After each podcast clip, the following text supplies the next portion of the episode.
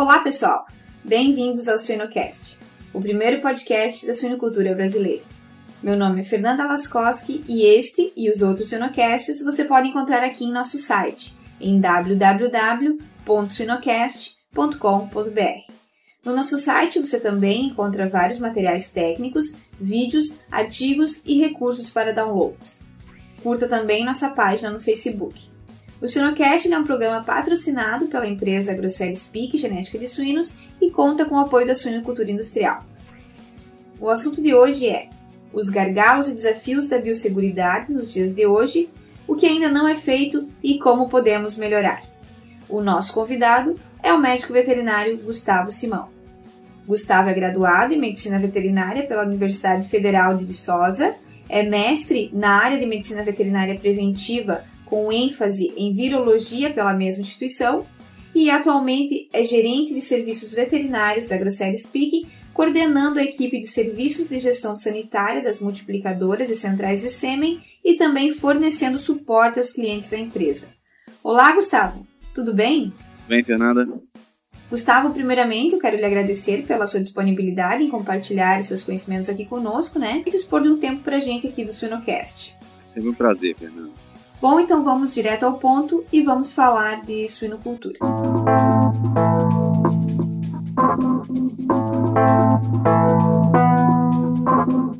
Bom, Gustavo, para iniciarmos nossa conversa, acredito que seja bem pertinente uh, nós começarmos por essa pergunta, né? Uh, o que seria esse termo, né? A biossegurança, biosseguridade e quais seriam os principais objetivos uh, da sua implantação no campo?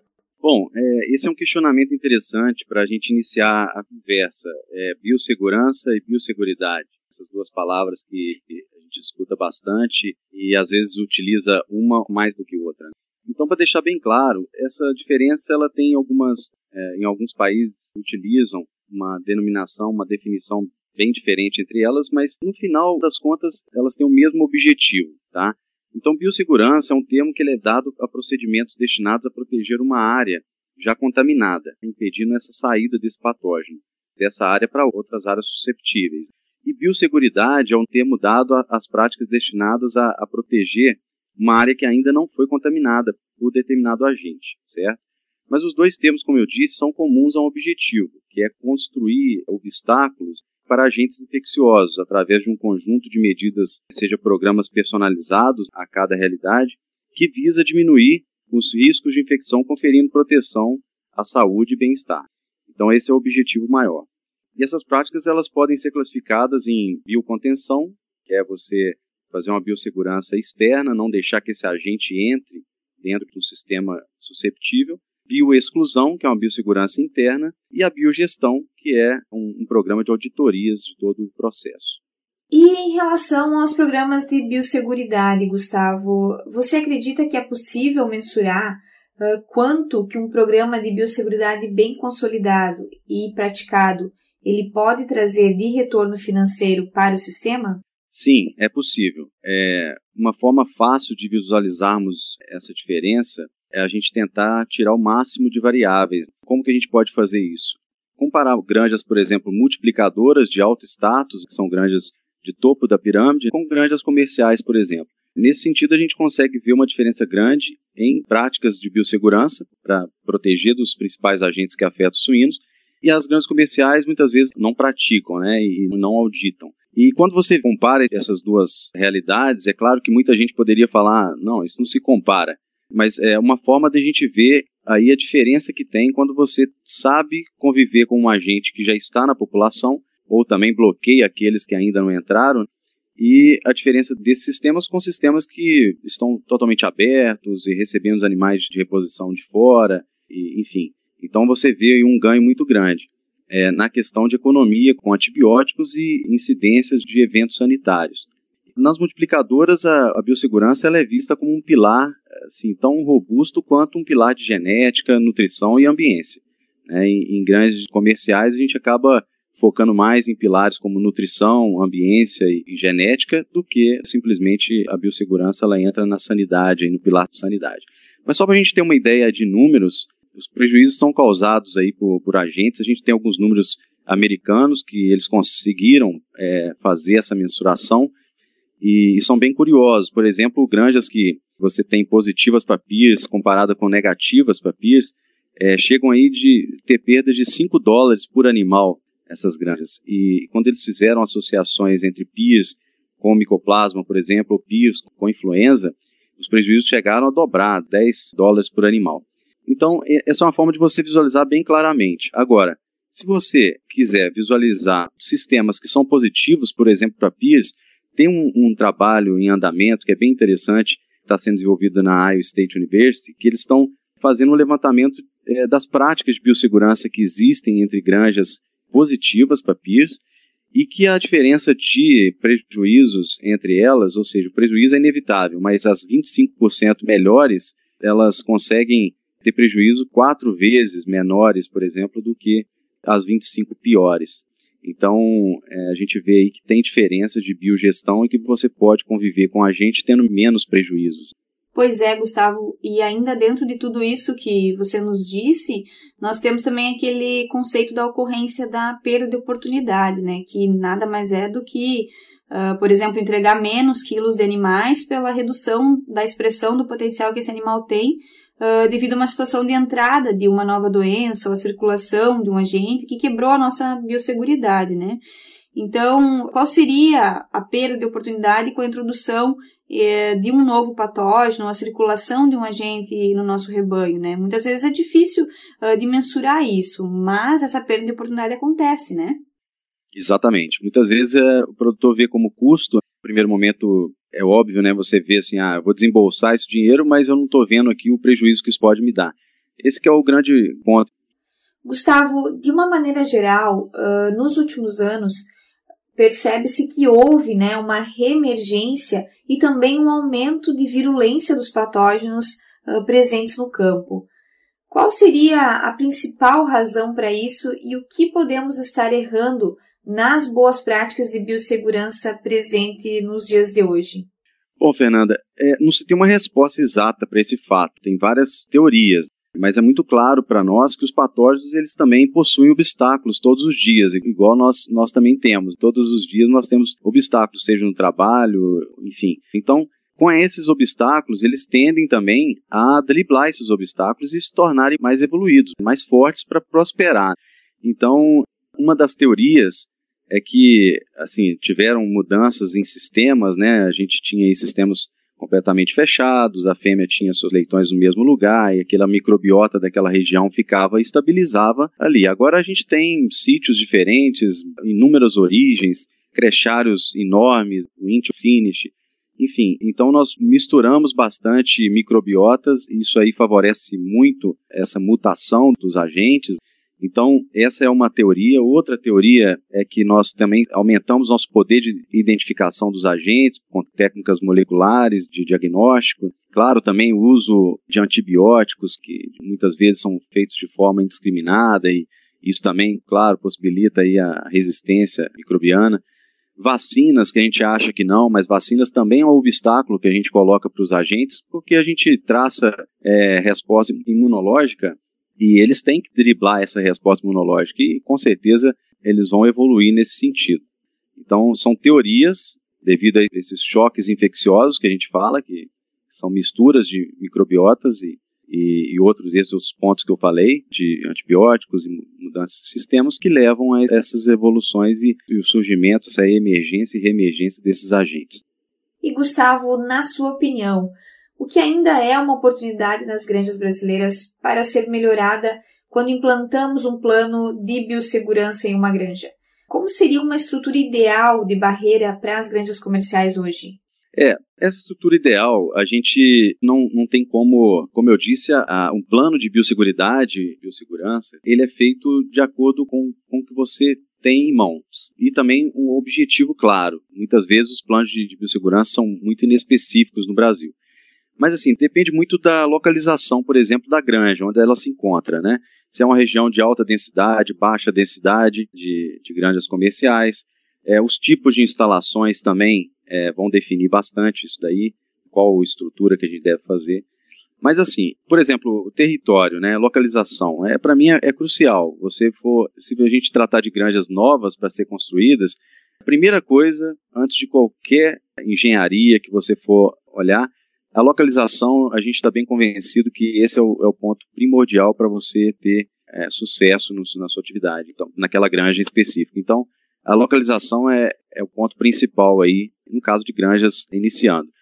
Agora, granjas que já, já existem, a gente tem que, que ter em mente, se for resumir aí a biossegurança, para a gente dar dicas para instalações de diferentes realidades, a gente teria que pensar aí em três áreas bem definidas em qualquer transição que você tenha entre setores, claro, ou a entrada provavelmente dita da grande. São áreas bem definidas que eu quero dizer, são áreas sujas, é, área tampão, que a gente chama, que é a intermediária, e área limpa. Então, você tendo esse, esse conceito bem delineado, você consegue fazer esse bloqueio para não haver choque infeccioso, ou seja, levar microbiotas diferentes de um lugar para o outro, e aí você, você consegue montar de acordo com a realidade que você tem, tá? Então, se eu tivesse que dar assim três medidas mínimas que os produtores devem tomar hoje, eu iniciaria com a primeira medida seria saber a procedência dos animais que entram nas granjas, animais de reposição reduzir o máximo essa movimentação de animais, tá? Tá mais do que provado que movimentações de animais são os que mais propagam aí a, as doenças. Uma cerca perimetral é fundamental, com todas as barreiras para pessoas, veículos, dejetos e, e fômites que possam entrar nessa granja. Em terceiro, o controle efetivo de roedores e moscas, que a gente está vendo aí o caso de salmonelas. A gente tem, assim, uma convicção muito grande que o controle de roedores não é feito de forma eficiente na maioria das grandes e, e esse aparecimento da salmonela, com certeza os roedores têm participado muito nessa disseminação, tá? E aí, pensar na biogestão, como eu disse, a biogestão, ela tem seu valor e, e você tem aí componentes principais para você delinear uma, uma biogestão bem estruturada, que seria primeiro avaliar o risco, fazer uma avaliação de risco. Quais agentes você quer controlar? e buscar também oportunidades para reduzir esse risco desse agente o tempo inteiro. Né? Então você precisa ter um, uma avaliação específica e não inespecífica. Você tem que saber o que, que você quer controlar.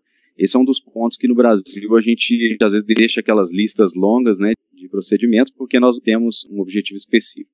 Políticas e diretrizes são muito importantes, né, baseadas em ciência, mas que seja fácil de, de compreensão e ser passadas para a equipe educação e treinamentos e também a infraestrutura, os equipamentos que possibilitam essa, essas execuções, essas práticas. Pois é, Gustavo, todos esses pontos, eles são muito importantes, né?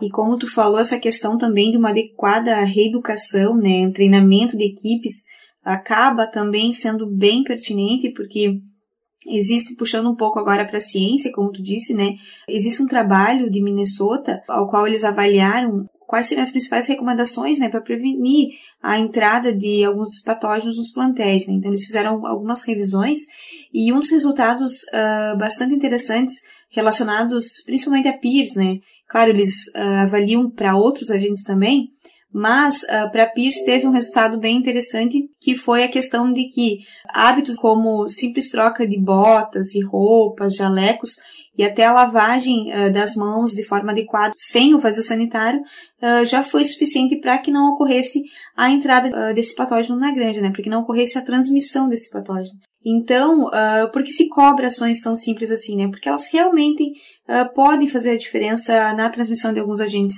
dentro da granja, né?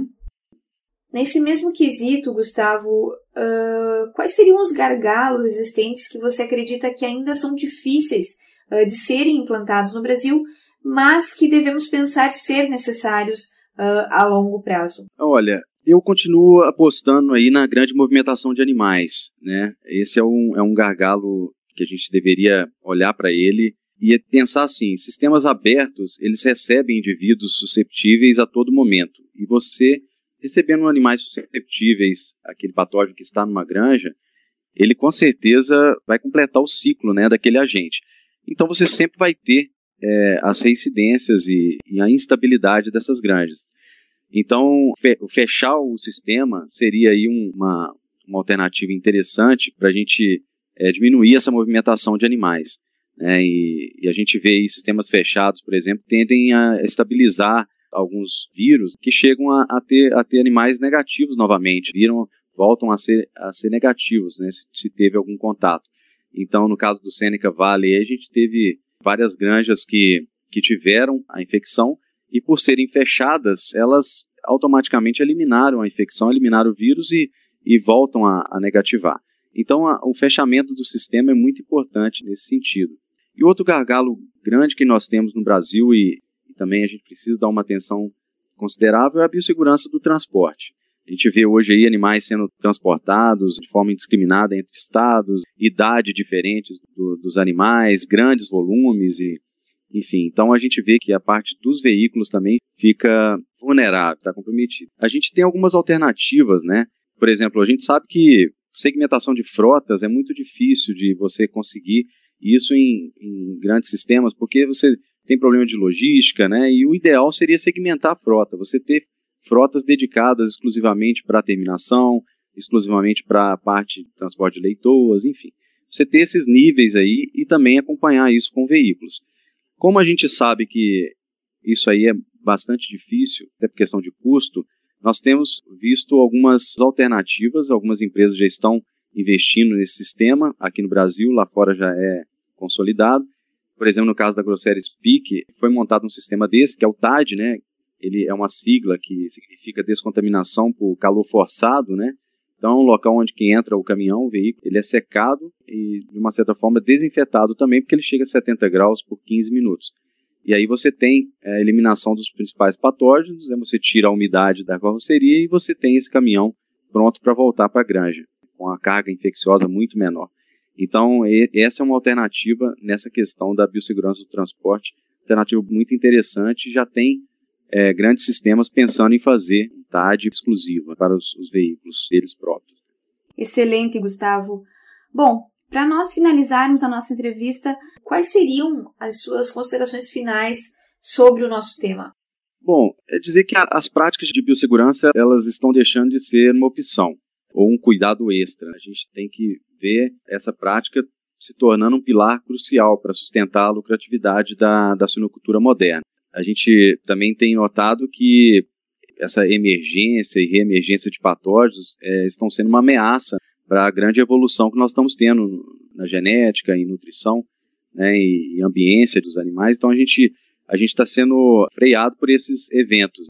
Então, momento mais propício aí para nós agora é um momento que a gente não está em, em, emergência, é, a gente não está tendo nenhum um evento sanitário acontecendo, então a gente consegue planejar e estruturar melhor é, a nossa biossegurança para quando se ocorrer um evento sanitário no futuro, a gente está mais preparado e, e, ter menor impacto do que países que tiveram os surtos. Então, a mensagem é essa, é a gente pensar em prevenir, conhecer os carreadores, né, os eventos de riscos e, e, falhas que nós estamos tendo, pontos críticos da cadeia de produção, são pontos que a gente deve intervir, não, não abrir mão daqueles pontos críticos que, que existem é, grande chance de contaminação. É, repetição desses eventos de risco também é muito importante. A gente está vendo muito isso daí ser falado em congressos, repetição dos eventos de riscos, que é o problema. Então, a gente precisa é, começar a, divulgar mais essa, esse conceito e, e os líderes comprarem a ideia e, e transmitir isso daí para suas equipes de forma clara e, claro, baseada em ciência e a gente fortalecer melhor a, a nossa biossegurança. Com certeza, Gustavo, e até porque uh, os programas de biosseguridade eles estão totalmente relacionados né, à entrada e disseminação de certos agentes e, e visto aí que o Brasil é um dos países com uh, um bom estado sanitário, né, que tem os menores custos de produção uh, quando comparado a outros países, né, uh, se determinadas doenças de impacto internacional ocorrerem, as exportações acabam ficando limitadas. E como a sanidade é sempre considerada um pretexto, né, para embargo de, de exportações, uh, o ideal é que aconteça também essa uh, conscientização né, das pessoas, no sentido de que todos os cuidados eles sejam realizados também visando isso, né? Sem dúvida. A gente, é, os países aproveitam, claro, aproveitam com para embargar, mas com, com argumentos, assim, às vezes, sem muito fundamento, comparado com outros países aí que têm status sanitário muito, muito pior que o nosso. Mas, assim, de uma certa forma, esse status sanitário que nós temos aí, vamos dizer, invejável aí, pensando em PIRS, PED, deixa os técnicos e os produtores de uma forma acomodada da biosseguridade. Nós, claro, acho, acho que a gente deve incluir todos nós profissionais da atividade que nós também deixamos isso aí de lado porque não, ainda não está nos afetando. Mas é, nós temos que sair dessa zona de conforto quanto à biossegurança, porque nós estamos vendo aí países próximos ao Brasil tendo o vírus e os surtos, né? Então a gente tem que, que olhar com mais cuidado. Né? Então, mais uma vez, Gustavo, eu quero lhe agradecer a sua participação uh, aqui no Suinocast, né? Tenho certeza que foi um bate-papo muito proveitoso para todos nós. Obrigado, Fernanda. Sempre à disposição. Foi um prazer. Um grande abraço.